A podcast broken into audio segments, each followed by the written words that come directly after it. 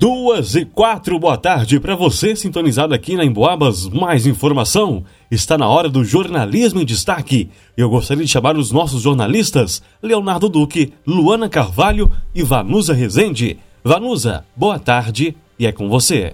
Olá, Eduardo, boa tarde para você também. Uma excelente tarde de sexta-feira, sextou, né? Para todos os nossos amigos ouvintes, a sintonia da 92,7.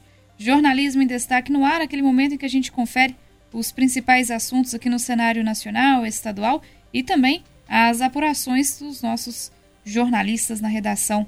Inclusive hoje, dia 10 de março, a gente faz um alerta.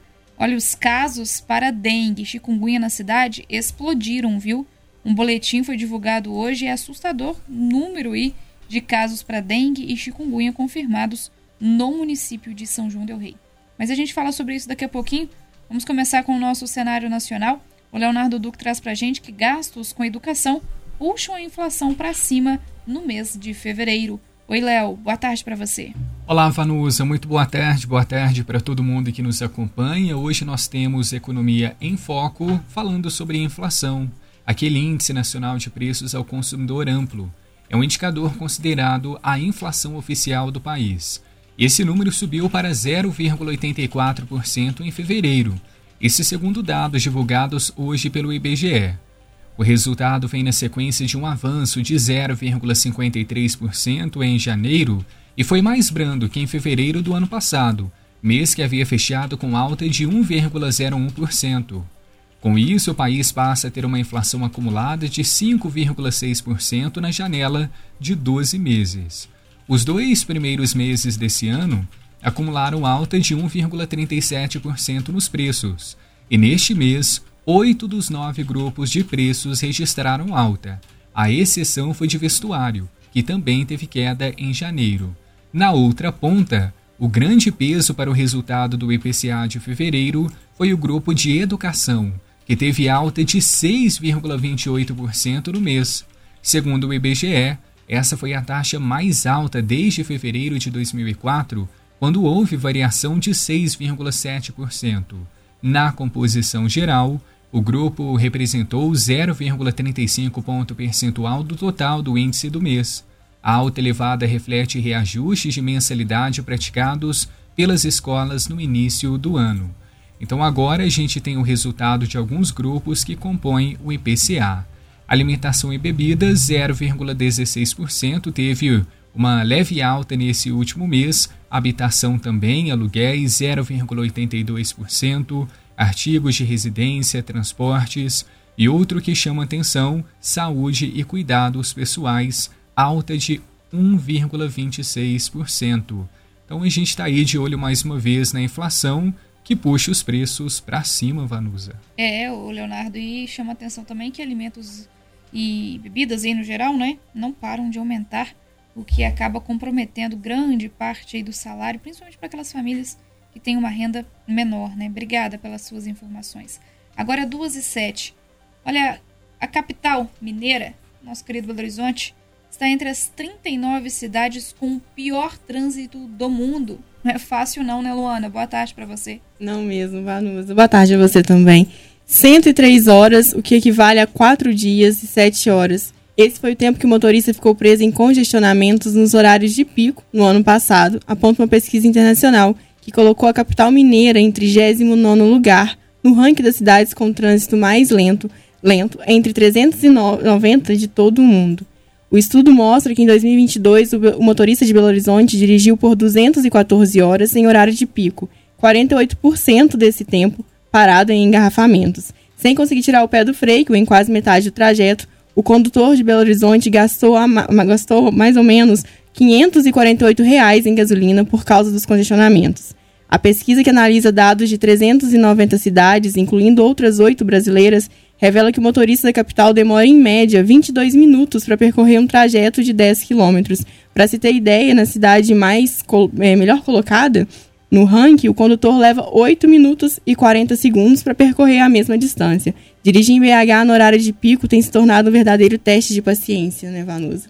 Com certeza. O Luana, eu até brinquei aqui mais cedo durante o noticiário estadual que São João del Rei tinha que entrar também, né, nessa pesquisa, porque o trânsito aqui da cidade histórica também não tá fácil. Duas e nove, olha gente, eu abri o jornalismo de destaque chamando a atenção para isso, porque os números de casos confirmados para dengue e chikungunya aqui na cidade dispararam nos últimos dias. De acordo com o setor de endemias da Secretaria Municipal de Saúde, entre os dias 28 de fevereiro e hoje, 10 de março, foram confirmados mais 21 casos para chikungunya e 19 para dengue. Já são 30 casos confirmados para dengue acumulados ao longo do ano e 22 para chikungunya. Semana passada a gente destacou aí, né, nos últimos dias, um caso confirmado para chikungunya. E hoje mais 21 casos para a doença.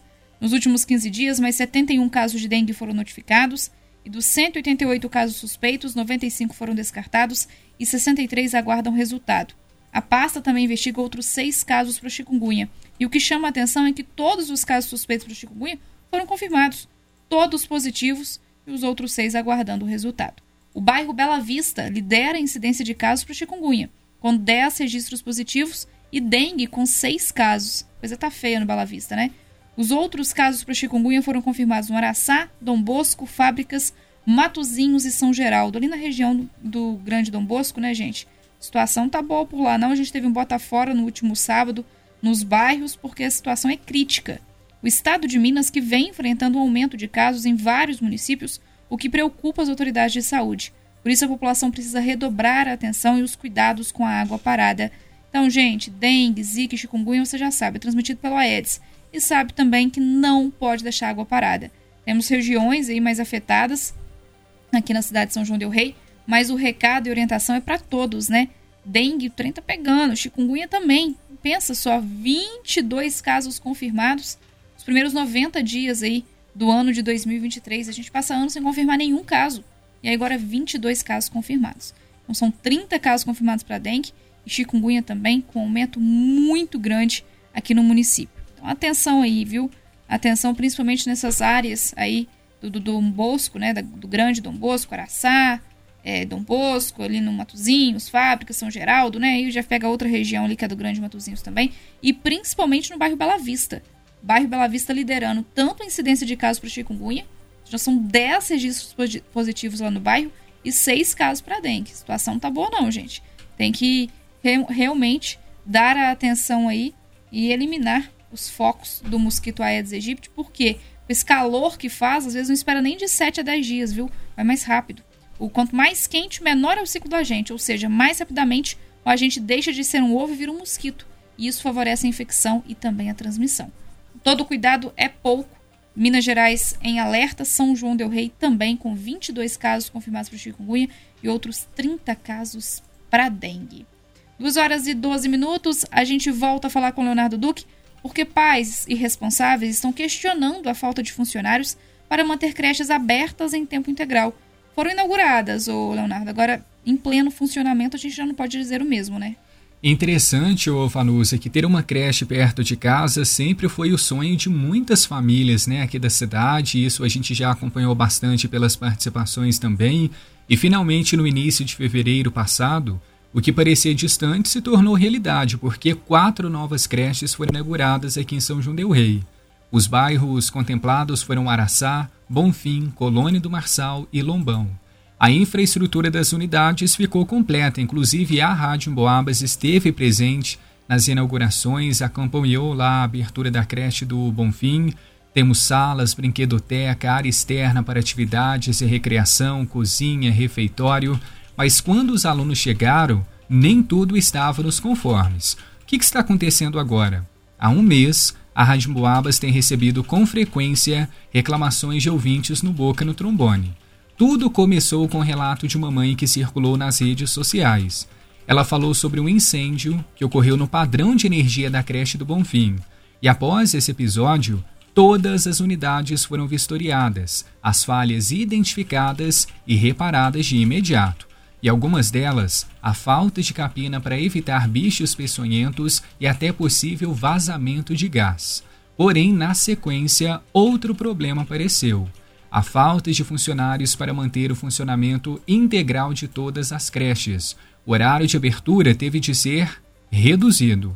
Uma ouvinte contou aqui para o nosso Boca o seguinte: falta funcionários, horário, cada dia é um. Está tumultuando a rotina das mães que trabalham fora Depois ela completou dizendo: Não sei qual critério é usado para a colocação das crianças. Quem mora no Matozinhos foi colocado na colônia e tem criança da colônia no Matozinhos. Vai entender.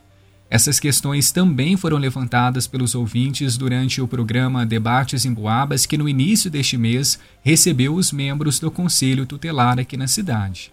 Nós estamos acompanhando todos esses relatos na reportagem completa. A gente vai rodar um áudio também de mamãe que participou aqui do Boca no Trombone, mas o que a gente adianta, Vanus, é que a nossa equipe de jornalismo fez contato com a Secretaria Municipal de Educação para saber quais medidas foram tomadas para resolver esses problemas. Até o momento, estamos aguardando o retorno. Tá certo, Leonardo. Vamos continuar, né? Aguardando esse retorno, então, porque realmente não adianta a gente falar sobre as creches inauguradas se não funcionam, né? Bom, 2 horas e 15 minutos. A Luana fez o jornalismo de saco pra gente, falando que termina na próxima segunda, dia 13, o prazo para inscrição do cursinho popular Edson Luiz.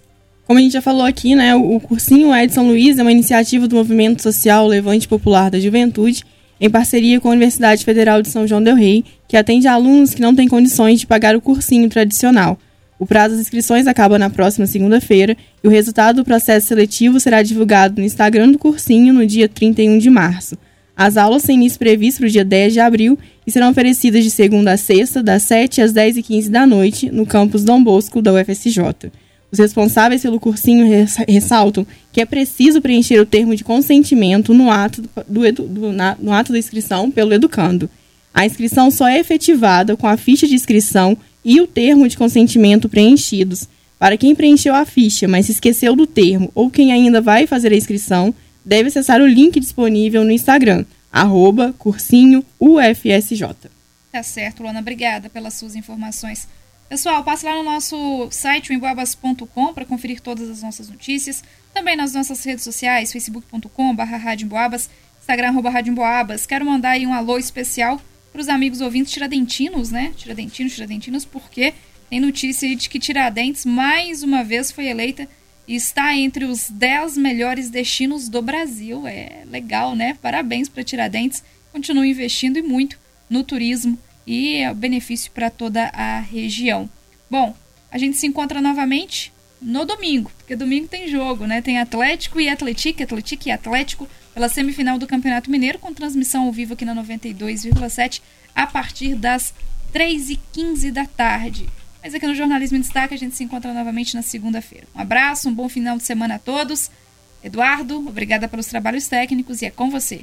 Obrigado, Vanusa Rezende, Leonardo Duque e Luana Carvalho. Tá conferido o Jornalismo em Destaque desta sexta-feira.